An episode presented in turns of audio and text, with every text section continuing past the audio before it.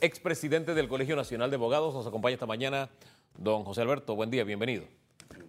Oye, carga usted una combinación amarillo con naranja. Eso, co- está ácida esa combinación, ¿eh? No es que esté ácida, es que cada color tiene su significado. Ah, usted. Eh, el naranja es por el partido. Ajá. Y estás viendo Oye, el las partido- medias que son naranjas, que son amarillas. No, no había mirado hasta allá. Sí. Sí, oye. Entonces, el Anda color, usted hoy. el color, No se pierde. el color amarillo, Ajá. porque nosotros estamos en estos momentos inmersos en la campaña electoral por la presidencia del Colegio Nacional de. Yo no soy candidato, pero apoyo la nómina de Juan Carlos Araúz, valga la recomendación, y el color es amarillo, por eso ando de amarillo. ¿Cómo va esa campaña? Bueno, la campaña ha comenzado con un poco de, de suciedad de parte de las otras nóminas contendientes o de, o de adherentes o de personas que militan con esas nóminas. Sociedad, explíqueme. Bueno, eh, han comenzado a circular, eh, aparte de que son noticias falsas, eh, cuestionamientos eh, al doctor Juan Carlos Araúz, eh, que no es tema de debate. Yo le he recomendado a ellos que en la última elección casualmente les prohibí terminantemente siquiera contestar. I- Igual recomendación hecha ahora, que ni siquiera le contesten, que el día 19 los abogados van a hablar y van a decir cuál es el mejor. Oye, usted ha dicho que no hablen del tema, pero el primer tema del que habla usted es ese. No, pero, eh, no, porque no hablen ellos No del de la tema. campaña sucia, que supuesta Bueno, campaña exacto, sucia. para- para aprovechar que, Ah, ya, que me preguntaste por Va- el color va- amarillo. va- vamos a otro tema, vamos al que está. Sí, vamos al que tú quieras. vamos- bueno, al es que tú una vez me dijiste que Sí. había un presidente del colegio que antes de venir preguntaba qué le iban a preguntar, Los temas. los temas. Sí. Yo te he preguntado a qué, por qué No, estoy aquí. no, es que, nunca, bueno, nunca. No, es nunca. válido, es válido que pregunten, oye, ¿de qué quieres hablar? Es válido porque Sí, así la fuente se prepara, ¿no? Sí, pero, Eh, pero- cuando dicen, no, de este tema no, ahí sí nos ponemos un poquito difíciles, Usted, usted ¿no? sabe que yo fuego. no voy a- fuego. No voy a rehuir. Bueno, la mayoría de chiricanos no, por eso recuperamos Coto allá en la guerra cuando nos quitaron ese pedazo de territorio a los parameños, ¿no? Así es. Pero eso es parte de la historia. Y parte de la historia es que ayer se presentó una denuncia contra el presidente saliente, Juan Carlos Varela, su vicepresidenta, supuesta destrucción de radares, eh, favorecer el narcotráfico, etcétera. Eh, ¿Cómo ve usted esa denuncia? Mira, sin haber leído la denuncia ni los fundamentos, guardo los recuerdos de las clases de Derecho Constitucional del doctor César Quintero, en la cual muy claramente nos manifestaba que el presidente solo puede ser juzgado por la Asamblea por temas que están en la Constitución son muy claros. Eh, Uno es impedir el funcionamiento de los otros órganos del Estado. Otro es eh, someter el territorio y la soberanía nacional a un poder extranjero. De eso quisieron acusar al expresidente Endara, porque dice que era el que había pedido la invasión. Es más, nos decía el doctor Quintero, mire, si al presidente se le ocurre manejar su auto y atropella a una persona, y fallece, tienen que esperar que termine su periodo para poder iniciarle un proceso, porque esa causal no está en la Constitución. Hago esta explicación en términos sencillos para, como dicen allá en Tolé, dice licenciado, no vaya tanto a la televisión, vaya a la radio, porque por acá se va la luz y nosotros con batería oímos. Bueno, aquí lo están oyendo en radio y lo están viendo en televisión, eso, no hay problema. Esa es la ventaja de radiografía. Exactamente. Entonces, hay mucha gente que es preferible explicarle las cosas sencillas. Entonces, una denuncia por no haber permitido el uso o haber eliminado o no sé qué los, los radares no cae dentro de las situaciones por las cuales puedes denunciar a un presidente de la República. Ahora, él está a días de ser ya expresidente. ¿Cómo A se maneja? iba, a a ver, adelante. A eso iba, mira. Definitivamente que la comisión de credenciales no se va a reunir a días de varios de ellos ya no estar más en la comisión No de hay ambiente. No, Digo, para utilizar el término que ellos han popularizado, ¿no? entonces, el, creo que jueves o viernes, Ajá. el PRD que domina ampliamente, con su mayoría aplastante en la Asamblea, va a escoger su candidato a presidente O candidata. o candidata. No, pero es que yo no voy a caer en eso. ¿Por qué? Porque es que eso, el- la, la propia Real Academia hace unos meses eh, hizo un comunicado en la cual que no había que caer en eso de la candidata, el miembro, la miembra.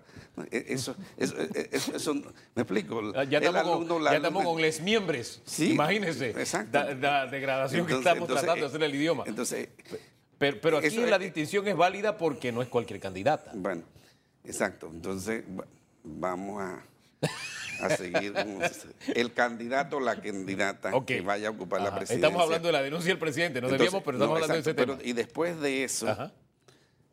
el primero de julio, cuando formalizan esas eh, designaciones, Sí. la Junta Directiva se reúne con los jefes de bancada y comienzan a estructurar las comisiones. Así es. Y se va a nombrar, y tú sabes que se demoran quizás todo un mes en, en eso. Uno de los primeros actos, Ahora no, está- pero, De- pero el PRD está preparado para gobernar. Yo no creo que se demore tanto. cómo, se- cómo está preparado, y tú, tú tienes nombramientos a pocos días, y, y se suponía que estaba, y todavía faltan algunos nombramientos. No he dicho nada. Entonces, sí, porque eh, si yo estoy preparado, yo al, al- a la semana yo tengo todos los nombramientos. Entonces, uno de los primeros actos de esa nueva asamblea, digo, de esa nueva comisión de credenciales, va a ser declinar competencias, Ajá. porque no son... Si hubiese sido eh, una de las causales de la Constitución, ya él deja de ser presidente y no lo pueden jugar. Tiene que pasar a justicia En, ordinaria. en este caso, como la denuncia ni siquiera es de las causales que tiene la Constitución, tiene que pasar a la justicia ordinaria, que será la encargada de darle seguimiento. ¿Qué se logra con el acto de ayer o antes de ayer cuando presentaron la denuncia? Notoriedad, hacerlo de la opinión pública, porque a lo mejor ir a un juzgado no tiene la misma notoriedad que ir a presentarlo a la Eh, eh, asamblea. discúlpeme, usted me está diciendo que esta denuncia no tiene futuro, se presenta solo para captar la atención de las cámaras y de la opinión pública. Yo, yo le estoy diciendo eso y le reafirmo eso. Y, y de eso hay, y si tuviésemos más tiempo le contaba anécdotas de personas que han ido y dicen, señor procurador, y quien está del otro lado no es el procurador. Pero es que no es lo mismo presentar. Ahí pu- pudieron haber dicho, señor presidente de la Asamblea, mira aquí le trae una mano. Pero ellos llevan sus propios camarógrafos y lo que sale para la opinión pública es otra cosa. Usted sabe más que yo de esas cosas que juegan la gente que quiere hacer opinión, quieren ganar notoriedad con ese, y yo no estoy defendiendo a, Yo- yo al solo señor sé- Varela, es más, sí. a mí me gustaría hasta ponerle alguna demandita por para ejemplo, que se entretenga. por, por- por ejemplo. ¿Por qué? Eh, Lo estamos pensando. ¿En qué área? Bueno, la estamos pensando. En La este estamos país. pensando quiénes. Ah, un grupito. Ah, Un pero grupo. los chiricanos no nos distinguimos por hacer amago, No, no, no. está exacto. amagando nada no, más. No, no, yo no estoy amagando. ¿no? No, para nada. Viene una denuncia entonces. No, no, no, no sé, porque vamos a tomar una decisión. Porque ¿Cuándo la están tomando? Se están tomando. Vamos después que pasen las elecciones al colegio. Cuando ya no sea presidente. Cuando ya no sea presidente. Ajá, entonces será en otra esfera, como expresidente. Exactamente. Bien. Oiga, a propósito de los nombramientos de don Laurentino Cortizo, eh, les comento rapidito, nuevas designaciones, nos llegó muy tempranito. Hoy, Agencia Panamá Pacífico, atención, subdirector Jorge Rothery. Agencia Panamá Pacífico, secretario general José González Bedoya. Autoridad de Administración de Tierra, secretario general Víctor Vergara. Autoridad de Aeronáutica Civil, director Gustavo Pérez Morales. Autoridad de Aeronáutica Civil, subdirector Gustavo de León. Autoridad de Aseo Urbano y Domiciliario, secretario general Carlos Ábrego Escala. Autoridad de Micro, Mediana y Pequeña Empresa, secretario general o secretaria Chalima Murillo. Autoridad de Tránsito y Transporte Terrestre, subdirector Miguel Alemán Alegría. Autoridad Nacional de Aduana, subdirector logístico Juan Pablo García. Banco Nacional de Panamá, subdirector Juan Melillo. Centro Logístico de Asistencia, director Alberto Sierra. Correos y Telégrafos, director José Ramírez. Subdirector Rogelio Puertas. Director de Asistencia Social, Israel Rodríguez. Director de Contrataciones Públicas, Rafael Fuentes. Subdirector o subdirectora Gladys Bandiera. Instituto de Mercadeo Agropecuario, Manuel Araúz es el director, Ileana Molo es secretaria general del IFARU, del MINGOP, eh, Ministerio de Gobierno, subdirector eh, Roberto Gómez, eh, Sistema Penitenciario, perdón, del Ministerio de Desarrollo Agropecuario, viceministro Carlos Roñoni, Ministerio de Obras Públicas, secretario general Ibrahim Valderrama, Oficina de Atención de Refugiados, director Hussein Pití, Servicio Nacional de Migración, María Isabel Sarabia, subdirectora. Cuando vi que llegaron, llegó la lista, pensé, bueno, aquí viene, viene ACEP, viene eh, Pan Deportes, viene eh, a otras instituciones que estamos pendientes, la autoridad de, turismo, por ejemplo, que supuestamente es uno de los motores de la, de la reactivación económica. Eh, este, estos nombramientos y los que hacen falta, ¿qué le dejan como mensaje a usted? Mire, ahí faltan otros nombramientos como el de la lotería. Ahí, recuerda que lo Ese Plaza Molirena, ¿no? Eh, mire, una de las cosas que estamos pensando es el tema de la CEP. Creo que el funcionario de la CEP está nombrado por un periodo que se vence en abril del otro año. Pero este ciudadano ha hecho tanto daño que es, ese, ese viene más rápido que otras denuncias, porque él tiene que rendirle cuentas al país por el grave daño que le ha hecho con ciertas concesiones que ha impedido que se desarrollen en el país. ¿Qué concesiones específicamente? Eh, sería hablar de clientes. A mí no me gusta hablar de clientes en los medios. Pero, por ejemplo, en, otro tema, la cuarta línea, que creo que ya no va. me decía una persona que es gerente de una de estas compañías eh, que distribuye energía en el país, que no era necesaria. Entonces iban a hacer una licitación no sé bajo qué intereses de más de 400 millones de dólares. Entonces, que eso no era necesario. Entonces, esos gastos de plata, eso sí creo que amerita una denuncia para que vaya y le explique a un juez, a un fiscal, por qué adoptaron esas decisiones en perjuicio de lo que es el parque energético del país. Aquí casualmente, que no terminé de leer la noticia, hay referencia a ese tema energético del en país. Estrella de Panamá, déjeme verlo, que hoy, los periódicos nos llegaron casi al límite. Un mercado energético donde el usuario siempre sale perdiendo. Es el, gran titular, no lo he leído. Sí, exacto. Entonces, para que, para que usted vea, los medios se hacen eco y los usuarios que no se reúnen no pueden protestar por el costo de la energía eléctrica. Entonces, pero, pero fíjese que aunque usted nos habla de una acción por no hacer, yo la verdad es que en Panamá no existe una tradición. también. En Panamá no existe una tradición de realmente hacer que los funcionarios rindan cuentas. Es más, se equivocan, terminamos pagando sus equivocaciones millonarias y aquí nadie los demanda, ellos están felices y contentos en sus casas. Ahí no, ahí no tenemos esa tradición de ejercer el derecho en esa área. Yo espero que con esta asamblea se dicte una ley en la cual el funcionario del Estado sea solidario con la demanda. Y le pongo un ejemplo. A ver. los señores que estaban, iban a hacer la terminal terrestre de Colón. Sí. Se la quitaron. Un, francés, yo creo que no había puesto una sola piedra. Demandó al Estado eh, por arbitraje. El arbitraje le fue favorable vino una excusa que dice que el Estado no haya sido notificado, entonces el procurador de la Administración eh, Civil, en representación del Estado, interpuso ante la Sala Cuarta de Negocios Generales y revisaron el laudo arbitral y fallaron en contra del francés. Pero el francés se fue a España en protección esas leyes que firma, esos tratados que firma Panamá que nadie después se acuerda. como ciudadano francés, demandó al Estado. Y la última vez que supe de la demanda esa, hace como cuatro años, la condena a Panamá anda por 67 millones de dólares. Pero al final, quienes tomaron la decisión no pagan. Pagamos todos nosotros esos errores que a veces me da la impresión e, de que se hacen a sabiendas a propósito. Sí, entonces, si un funcionario tiene una ley que dice, si tú tomas una mala decisión, eres solidariamente responsable. Uy, ya lo va a pensar dos veces. Exacto. Y va a pensar dos veces favorecer a uno sí, eh, eh, en un negocio sin razón. Exactamente, exactamente. Entonces, te puse un ejemplo clarito, pero hay muchísimo más. Mira, Ahora háblese con la bancada independiente a ver si lo presenta, porque por la bancada de partido es difícil que se presente un proyecto de ley como este, ¿no? Bueno, este, ellos tienen que dar al país un ejemplo y nosotros este, vamos en el rol de partido a cumplir una, una misión de estar todos los días pendientes de las acciones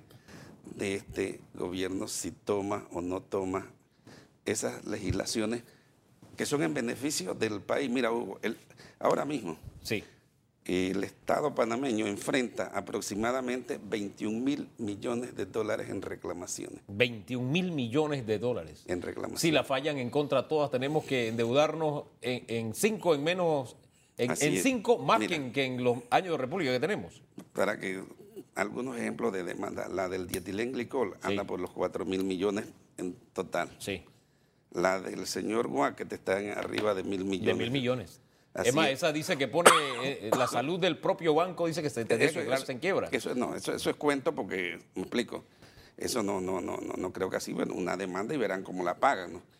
Pero ¿Cómo la pagamos todos? E- Exacto, ¿cómo la pagamos toda? Pero el funcionario que tomó esa decisión va a salir de allí feliz y tranquilo de la vida. Lo mismo que los ministros de Estado. Mire, este, por ahí hay otra, otras, otras noticias, porque todos los días en los periódicos salen noticias que tienen relación con la administración de justicia. Todos los días. Te busque cualquiera de los periódicos que usted tiene en la mesa y hay una noticia que tiene que ver con el tema de la administración de justicia. No, y, Y- no, y- y casos. para mal, a propósito. Sí, ¿no? para mal.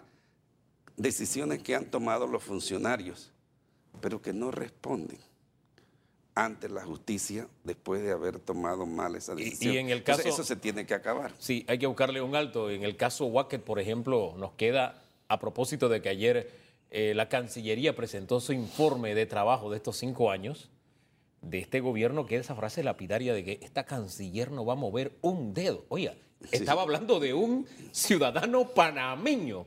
Más allá de si era culpable o no, era un ciudadano panameño. Y sabemos la historia que se escribió. Y finalmente tenemos parte de idea de cómo se vendió Soho y todo lo demás. Exactamente. Entonces, con esa frase lapidaria, que a lo mejor la va a acompañar hasta la tumba, con eso no solo estaba afectando a un ciudadano panameño, Sí. habían 5 o 6 mil familias dependiendo de esos trabajos, que todos quedaron en la calle. Bueno, este, don José Alberto, eh, tenemos que ir a la pausa. Hay alguien que tiene por qué saberlo, le hace la aclaración, que la ye- es concurrente desde el año 2014, es decir, él sale y necesita eh, alguien que le suceda dentro de un par de días nada más. Tal vez la última decisión que tome es anunciarnos el aumento de la tarifa, que tiene que que- darse mañana o pasado mañana. Creo que es hasta abril del 2020. Sí, vamos a ver. Esta persona tiene por qué saberlo porque maneja este tema al dedillo, aunque usted dice que tiene clientes en esa área. Veremos quién tiene la razón. Son las 7.56 minutos. Le recuerdo la pregunta que tenemos en redes esta mañana para que usted participe. ¿Qué opina sobre la denuncia presentada contra el presidente Juan Carlos Varela y la vicepresidenta Isabel de Saint Malo por la supuesta eliminación de radares instalados para combatir el crimen organizado? Los veremos subiendo y bajando escaleras, como dicen en buen panameño. ¿Qué, qué, qué espera usted que pase con esto? Ya ha dicho que el, el señor José Alberto Álvarez que esto no tiene futuro. Ya veremos. Hashtag radiografía. Una pausa. Regresamos en segundos. Por supuesto que no es para reírse. Es muy serio. Y a los que nos gusta el béisbol, ¿dónde están los bates? De verdad que sí. Pero en fin. Eh, vamos a la pregunta que tenemos en redes. De verdad que eso le. Voy a tomar un poquito más de café para volver a la dulzura.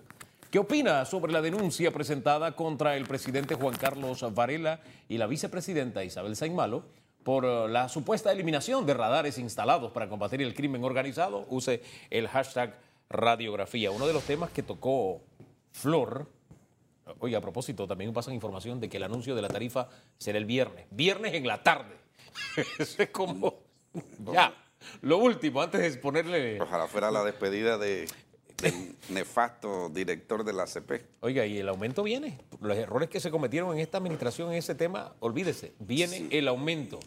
Exacto, por allí leía casualmente uno de los, de los temas, la, la demora en, en la línea de transmisión número 3, que costó más de 140 millones de dólares adicionales por la demora en hacer esa licitación. A propósito de demora y que el presidente va a ser ahora conferencista, me dijeron una, un área donde el presidente puede dar muy buenas conferencias. Se lo digo en los bochinches más adelante, pero óyame, la, la salida de un ministro designado del futuro gabinete. Eh, ¿Usted qué información maneja sobre este tema? Usted que está por lo general bien informado. E igualmente, ¿cómo usted toma lo que ocurrió y de la forma en que se dio? No tengo una información concreta, clara, precisa. Que eso dice mucho a propósito. Sí, pero, esa, porque por lo menos debió existir alguna explicación, alguna razón que eso muy vago, muy aéreo, razones personales. Y profesionales. Y profesionales, pero cuando, cuando tú explicas, que bueno, oye, no puedo aceptar ese cargo porque mire que me acaban de ofrecer uno mejor en tal lado y me voy para allá. Es una razón. Pero eso tan aéreo, cuando él aceptó, tenía, creo, las mismas circunstancias familiares y profesionales que ahora que declinó. Lo que está ocurriendo en el ahora mismo, pues porque a lo mejor mejora o empeora en el PRD, porque yo conozco mucha gente del PRD, es que hay un gran descontento entre los que realmente hicieron posible el triunfo, entre la gente que estuvo en la calle buscando los votos. ¿Sí? Si tú te metes en un partido es porque aspiras a ir ocupando cargos y que tú seas el presidente del partido o el vicepresidente de la República y lo que nombres son a familiares, allegados a ti, y el que gastó su plata para hacer una campaña política, no lo tomen ni en cuenta ni para nombrarlo de juez de paz de un... Oiga, pero eh, el ministro que se va, él sí puso plata y sí fue, fue tomado en cuenta. Es una de las cosas que también llama la atención, ¿no? Ese ministerio yo creo que lo, lo iba a ocupar Samuel Luis Navarro quizás para tener una exposición mediática pública.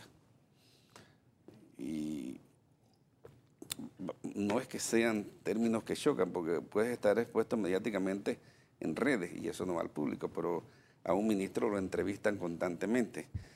Y creo que Luis Navarro es un presidenciable un precandidato, siempre ha estado allí para ser candidato y quizás ese cargo era una plataforma para él seguir en la opinión pública. Algo grave, o él se está percatando de la situación que tiene a lo interno el PRD y que como te decía en conversaciones antes de iniciar el programa, eh, yo vislumbro un peor gobierno que el de Varela y eso es mucho decir. Y te explicaba. Oiga, oiga, pero muy fuerte eso. Sí, mira. ¿No hemos tocado fondo ya con el señor Varela? Mira, no, no, no. Varela, en este país hay tres poderes básicos. Sí. Poder mediático, poder político y poder económico.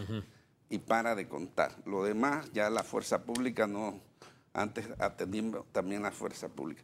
Entonces, el poder político lo tienen los partidos. Varela tuvo un gobierno con todos sus bajos más que altos, pero no tuvo una oposición de su partido. Tú nunca viste al partido salir a cuestionarlo, no sé si porque lo manejaba el hermano. Pero el descontento que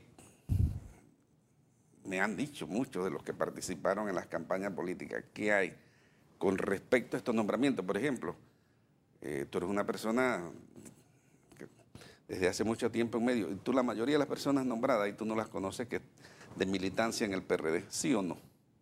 Algunos. Pero no decir, sí, sí, yo mira, ese, Pero eso no es a un equipo de trabajo, no le da nuevo aire. ¿Ah? No suma porque al final estamos hablando de un gobierno que no recibió el apoyo del 67%. Pero ¿por qué se da ese nombramiento? Porque hubo uno atrás que fue el que metió los votos y que dio lugar al triunfo. Y que no tomen en cuenta al que metió los votos, eso trae un choque terrible. Por eso es que Usted lo que me está diciendo es que la, la, oposición al señor Cortizo vendrá desde su propio partido. Desde su propio partido por estas decisiones, de estos nombramientos de gente que realmente no estuvieron buscando los votos, que es la aspiración válida de las personas que participan en política. Oye, si estoy participando, de la mayoría, bueno, algunos participan y no aspiran a cargos, pero la mayoría sí aspira a estar en cargos públicos. Usted tiene un olfato político en sus análisis que, análisis que yo siempre respeto, maneja mucha información, es algo que también, eh, por eso lo, lo busco como fuente, pero mire, el señor Cortizo, Uh, de alguna forma unificó un partido que estaba dividido desde hace un buen par de años, además perdió dos elecciones. ¿Usted me está diciendo que se va a volver a dividir ese partido, que vendrán nuevamente con la historia que han tenido en los últimos años? La campaña Uniendo Fuerza ¿Sí? vendió, pero a lo interno lo que los PRD tenían era ganas de ganar y como dice, Mira, hemos ido a dos elecciones ah. divididos y hemos perdido. O sea, ¿se unieron para ganar? Para ganar. Pero ahora que ganaron se van a dividir, dice este, usted. Pero ahora que ganaron, ¿qué sentido tiene? No, no, pero espérate, pero es que ahora que ganaron, los que se unieron para buscar los votos ah. no están siendo tomados en cuenta. Ajá. Entonces, ¿qué va a pasar? A ver, ¿quiénes no están, están ah, siendo tomados en cuenta de su punto de vista? Yo, tengo una lista, yo tengo una lista larguísima. Pero, no me haga como el, alcalde, dígame alguien de esa lista. ¿Por qué no? Mira, porque si yo te digo fulano de tal que sé que se gastó miles de dólares para ser candidato en tal lugar, metió votos, él está buscando a ver si lo nombra. Enseguida le ponen una cruz y yo te doy un nombre para decir ese tipo está hablando mal del partido. Oiga, vamos a cambiar de tema, dejemos el, eh, el, asunto especulativo político para pasar a algo más concreto y es el tema legal. La Corte ha despejado la vía para extraditar a los hijos del señor Martinelli. Un rudo golpe ante la justicia ha sufrido esta dupla de los Martinelli Linares. Eh, pero no sé qué análisis hace. Bueno, como ha, sido la tónica en el caso del papá, en el caso del señor Ricardo Martinelli, se, comienza ahora la batalla de los recursos. Me imagino que pedirán aclaración Después, aclaración de la aclaración de la sentencia de la Corte. Después, cuando hagan la nota, presentarán un amparo. Entonces, eso no va a quedar en firme, quién sabe, si en seis meses, un año. ¿Enfrentarán estos señores a la justicia o no? ¿Usted qué prevé en el horizonte? Yo creo que sí la van a enfrentar, porque por lo menos ellos se sabe dónde están ubicados, ¿no? Que están ubicados en los Estados Unidos. Gracias a la justicia estadounidense tenemos mayor idea, pero sí, donde estaban ilegales. Pero al final. Eh, entonces, entonces mira, yo, yo, yo, creo que en un futuro, si, si de verdad en este país, la gente en la calle, porque se lo decía ayer un, un magistrado con el cual estaba almorzando, amigo mío hace más de 45 años, y no tengo ningún caso por ahí. ¿Almorzando con un magistrado? Que, sí, con otras personas más que justicia lo entiende la gente con gente presa. Sí. Entonces, cuando tú tienes una profesión, yo soy abogado, que impide con la cantidad de recursos y no deja que la justicia trabaje, entonces la gente hace mofa de la profesión nuestra. Y de la justicia en general. Bueno, sí, pero, pero es que es que si tenemos universidades graduando malos productos. Vamos a tener malos abogados. Vamos a tener mala administración de justicia. Y al final de cuentas vamos a tener mala democracia. ¿Por qué? Porque nuestros países están judicializados. Cuando te digo que están judicializados es porque la Corte Suprema de Justicia tiene la última palabra.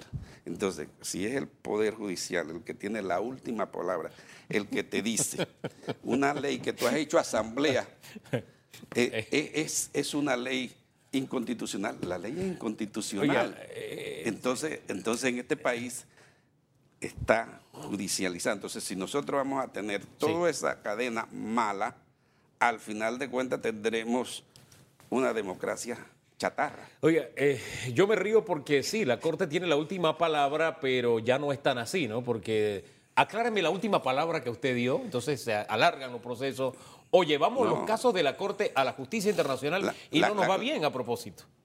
La Corte tiene la última palabra, pero no se ponen los pantalones. ¿Por qué? Porque en ocasiones, y no me pregunte porque sí conozco casos, ministros de Estado se burlan de las decisiones de la Corte. Entonces, la Corte, el día que la Corte diga, te estás burlando de un fallo que di y te manda un arresto por desacato, entonces comenzarán a respetar más a la Corte Suprema de Justicia. Ahora, ¿por qué la Corte no lo hace en estos casos donde se presenta recurso tras recurso, tras recurso, tras recurso? Evidentemente para dilatar los casos, para no hacerle frente a la justicia. ¿Cómo es que nuestro sistema no tiene herramientas, herramientas para detener esa hemorragia de recursos? Sí tiene, y los pueden multar. Pueden multar a los abogados, y los tienen. Pero no lo hacen. Pero no lo hacen. ¿Por qué no lo hacen? Habrá que preguntarle a uno de ellos. Fíjese que ahí está el caso cuando la Corte falló en la ampliación de la Omar Torrijos. La empresa siguió haciendo lo que le dio la gana. el Ejecutivo siguió haciendo lo que le dio la gana. Para que usted vea. ¿Ah? Para que usted vea que no. Pero si, si e, ese ministro Sempris, la Corte le dice, estás en desacato y, te, y lo manda a arrestar por 10 días, digamos, entonces un siguiente ministro que tenga la misma situación va a cumplir la decisión. Entonces la Corte tiene responsabilidad si no hace cumplir sus decisiones judiciales. Y por eso hay un debilitamiento, comenzando desde la educación de los abogados, de la democracia panameña, porque aquí se habla de la institucionalidad, pero la institucionalidad se basa en una guardiana de la institucionalidad. ¿Y quién es? La Corte Suprema. Pero si la Corte Suprema permite que se mofen y se rían de ella, entonces, ¿dónde vamos a dar? Por algo le dicen la tremenda corte muchas veces, yo pero... No, yo, no, yo no le digo así, porque yo, no, eh, yo aspiro y seguiré defendiendo mientras exista la supremacía de la Corte Suprema de Justicia en el Estado panameño. Debería ser así. Ahora, las, tenemos reformas constitucionales en el horizonte. Eh, precisamente se busca reforzar la institucionalidad ¿Se logran? ¿Hay algo que se le pueda aportar a estas reformas que vienen de la concertación para fortalecerlas? Bueno, ahora, me, pongo el sombrero de cuco, ¿no? ¿De cuántos sombreros tiene usted? Yo, todo lo que la lucha cívica ciudadana me permita. Ajá. Así que ese es un... Tiene que ponerse también la de los federales ahorita. No, Decime cómo va a ser el, tema de los federales a propósito. El, 16 de julio presentamos al país el equipo. Este... Se nos fue una figura buenísima. ¿eh? ¿Ah? Se nos fue alguien buenísimo. Darío Grasal lo había picado a los federales y al día siguiente se fue para la Grandes Ligas. Sí, y, y, y Grenal. Digo, perdón, sí, Reginald, el, hijo de, Preciado, perdón. El preciado, hijo preciado, preciado. Preciado, el hijo de sí. Sí, también. También lo. El, Pero el, equipo viene bueno. El contrato, sí, el equipo, el equipo viene bueno y vienen dos equipos de Chiriquí. ¿Cómo que dos equipos? Sí, Luis Ojo, el, eh, que fue jugador de los Yankees de Nueva York, venezolano eh, tiene una franquicia que, y se va a llamar Los Astros de Chiriquí. Y nosotros tenemos una que se llama Los Federales de Chiriquí. Wow. Entonces la disputa es cuando jugamos los dos en David, ¿quién es Hontín? ¿Quién, es, el, local? ¿Quién es el local? Eh, esta, está buena, esta está buena. Esa es primicia, ¿no? yo no la manejaba. Sí, no, bueno, exacto. Entonces, pero ¿Qué es lo bueno de eso para la provincia de Chiriquí? Porque tú sabes que aquí dos chiricanos hablando. Y, falta, y eso que no te asusan. ¿no? Exacto que estos dos equipos se han nutrido de todos esos jóvenes chiricanos que están en el equipo, que van a compartir con muchos muchachos que después serán grandes ligas en un mes, o sea, y después viene la mayor. O sea, el equipo de Chiriquí va a venir muy fuerte.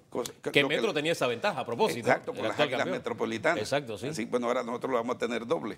Este, bueno, que no nos pase como el Oriente y Chiriquí, porque de pronto tenemos una débil, el otro fuerte, que tengamos dos equipos buenos. Exacto, pero mira, entonces volviendo al tema de, las reformas constitucionales, mira.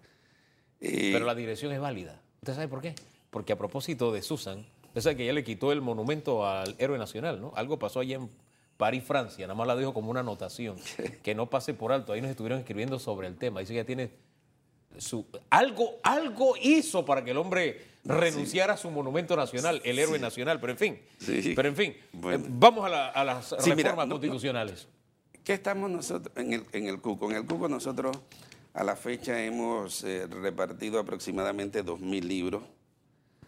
Pensamos llegar a los 10.000, que serán 10.000 activistas en, la próxima, en el próximo referéndum. ¿Qué ¿Hasta ha cuándo tienen para recoger firmas ustedes? Hasta agosto, Hasta agosto. ¿Y cuántas llevan?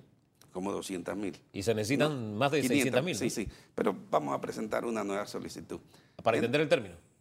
No, para comenzar, esto no tiene término para poder seguir haciendo y seguir Ajá. incendiando, porque cu- ¿cuál es el plan? Mira, la concertación, que todo, todo el mundo la ha criticado eh, por elitista, le va a entregar... Muchos la han criticado, no todos, no Sí. me lo generalice. Muchos la han mucho, criticado. sí, Sí. Bueno, todo es una palabra que a veces no se puede usar porque no existe el todo. sí, sí.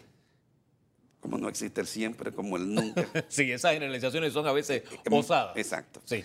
Entonces, el señor Cortizo las va a recibir, las va a depurar, a moldar y se las va a mandar a la Asamblea. Es el documento base. Él lo ha dicho, es el compromiso del presidente Cortizo.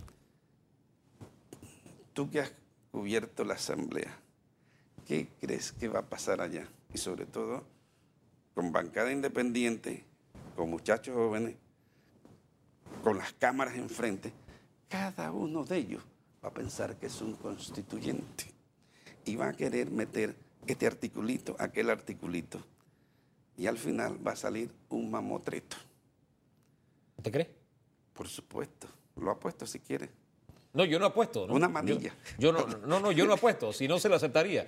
¿No? Yo tampoco, pero por eso digo no plata. No, porque yo creo que es un asunto serio y no, y no, No, no, no. creo que entonces- el señor Cortizo se las vaya a jugar con un tema Sí se que se ha pospuesto y que no Sí, vaya a sí, salir un sí. Mamotreto. sí jugar. algo de liderazgo tiene que ejercer en este tema. se la va a jugar y se la está jugando. Nosotros como Cuco le enviamos una carta que queríamos conversar el tema. Ah. Ni nos contestó. Entonces, eso va a ir a, a referéndum. ¿Y qué va a ocurrir? Digamos que sean 50 reformas. Hay una mala y la gente vota por esa. Por las 49 buenas se olvida. Nosotros vamos a salir a pedir el no. Pero ustedes van a salir a pedir el no sin siquiera saber lo que sale de la Asamblea todavía. Exactamente. ¿Por qué? Porque no estamos de acuerdo con el método. Ajá. Pero un método constitucional. Bueno, pero no, pero sí, pero hay más. Ahí está el de la constituyente. Nosotros estamos de acuerdo, es con el método de la constituyente. Ajá. Ah, entonces, por esa razón ustedes dirán que no. El método de la constituyente es el método más democrático y participativo. Yo voté para diputada por Corina Cano, pero yo no voté por ella para que fuese a hacer constitución.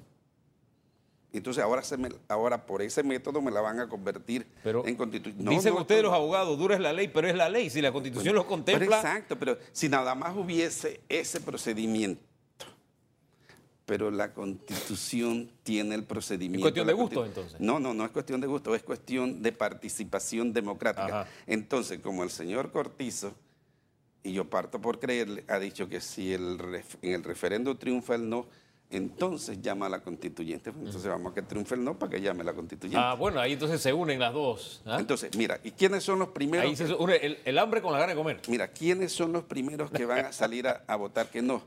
Los PRD emberracados, Ajá. que le van a dar duro. Usted me habla de los PRD embarracados molestos Eso. que en la Bueno, división. sí, sí, yo pero no, no soy me dice PRD. quiénes están ahí. Yo no soy, yo no soy. Pero yo sé que usted tiene muy buenos amigos ahí. Exactamente. Esos son los molestos, sus amigos. es- no, y otros que ellos me dicen. y demás. Entonces. No, me- no me chifé la pregunta. eh, No, no, no, sí se la voy a chifiar. Entonces ahí me está entonces, respondiendo. entonces, ¿quién es más? Mira, Cortizo creo que es el presidente en la historia republicana que ha ganado con el más bajo porcentaje. Y va a enfrentar a toda la nación en un acto en que mucha gente califica no, no, la no, no, gestión. no, no, no. El señor Pérez Valladares fue 33 y él fue 32 y algo. 33. No, están ahí, están ahí. Bueno, están ahí, pero creo él- que unas décimas más el señor Cortizo, creo. No, no, unas décimas más ¿Puedo el señor? Pérez. Sí. Y el presidente Ajá. que en la era republicana que ha ganado con más alto porcentaje es Endara y después Martinelli. Martinelli. Ma- Endara ganó con el 69, Martinelli exacto. ganó con el 67. Bien.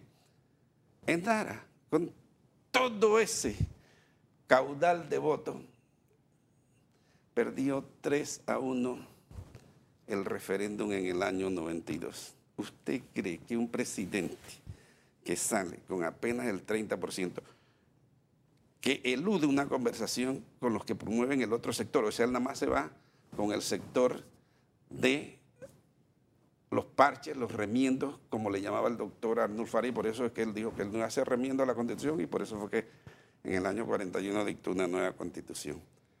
Con, eso, con esa estructura, ¿usted cree que él tiene alguna posibilidad de ganar el referéndum? No sé, depende de lo que salga de la Asamblea. No, creo. Usted le está dando mucho beneficio de que va a salir algo eh, bueno. Es que, además, tengo que ser algo optimista. Mire, además, ¿Sí? mucho va a depender quién quede de presidente en la Asamblea. Porque si es alguien que no sabe manejar la Asamblea, eso se le va a convertir en un pandemonio. Bueno, ahí está Roberto Ábrego, con el que usted tiene buena relación a propósito, de pues, candidato, socio suyo, ¿verdad? Socio. Y mi compadre. Hay compadre también. exacto. Está Zulay Rodríguez, está el señor eh, Castillero también. Entonces. ¿Cuál de los tres es el mejor? ¿Su socio o los otros dos? compadre. Ah, ya, ok. y además chiricano, ¿no? Este, tiene cuatro características. El asunto es que tiene no, los votos. No, Roberto tiene la experiencia, tiene el manejo, conoce la asamblea. Entonces yo creo que en este primer año la Asamblea necesita una persona que tenga el manejo. Este tema sí. de las reformas constitucionales va a requerir de un conductor legislativo con experiencia y con la suficiente capacidad de conversación. Si no lo escogen así, la derrota va a ser más grande. Eh, bueno, yo de verdad no es que quiero darle ventaja al señor Cortizo, sino que yo quiero tener la esperanza de que los partidos hayan leído el mensaje que les ha enviado la ciudadanía. Que una cuarta parte les haya dicho no queremos saber de ustedes en tan corto tiempo o en una campaña tan corta, es como para que se comiencen a mirar el ombligo. Por eso cuando se comienza a nombrar gente que no es de el partido, para utilizar el mismo término, para mí es buena noticia porque es decir, estás sumando más gente, estás mirando más allá de quienes están dentro de las cuatro paredes de tu casa y yo creo que eso es positivo. Entonces, yo no puedo negarme a ser optimista y a tener esperanza. ¿ah? Y en este tema de, la, de las reformas a la Constitución, yo en algo tengo que creerle a los que ponen la plata e invierten que dijeron la mejor salida es esta. Yo no sé. ¿Usted cree y ahí me va a dar la tónica de lo que usted va a seguir pensando en la Asamblea. Que la Asamblea se va a quitar algunos de los privilegios. ¿Eso depende de la, presión ciudadana o no? No, no. ¿Te, crees que, se van, van, a quitar el maldito, nefasto, maquiavélico fuero electoral? Pero eso no favorece solamente a la Asamblea, favorece a todos los que se meten a política. Eso, exacto. Ah. Usted con el país, si se metía a candidato presidencial, hubiera tenido fuero electoral. pues sí, exacto, pero una cosa es quererla y otra cosa es renunciar y se me toca votar, digo que lo quiten, que yo no lo necesito. Eso falta en las reformas electorales, no, no va a haber. No, no va a estar, dice usted. No, eh, las mayorías esas calificadas para condenar a un diputado. Ajá. Eso no va a haber. Usted sabe que, por ejemplo, Martinelli se va al sistema eh, penal absolutorio. Y en la Corte como diputado se necesitaban las dos terceras partes, se necesitaban seis votos. Nunca los iba a tener. Son cosas que, tenemos que corregir y que nos quedan pendientes. Pero Por ejemplo, no, nos queda también. Usted, me invita exactamente después que sale el. Bueno, me puede invitar antes el documento de la Asamblea para ver que no trae nada. Y que él se quite ningún privilegio de lo que tiene la Asamblea. Yo Comenzando por el fuero, eso, eso, esa leyes que tiene, digo, esa, eh, el, fuero, el juzgamiento ese calificado, eh, que, el juzgamiento lo haga la Corte, porque no lo puede hacer la Procuraduría? Bueno, eso está incluido en las reformas, yo lo voy a invitar y vamos a seguir discutiendo el tema porque ciertamente es uno de los principales retos que tenemos como país y está aquí cerca. Y yo no puedo perder la esperanza de que existe la posibilidad de que las cosas se puedan eh, corregir. Y si no se corrigen, bueno, el propio presidente dijo vendrá la constituyente después.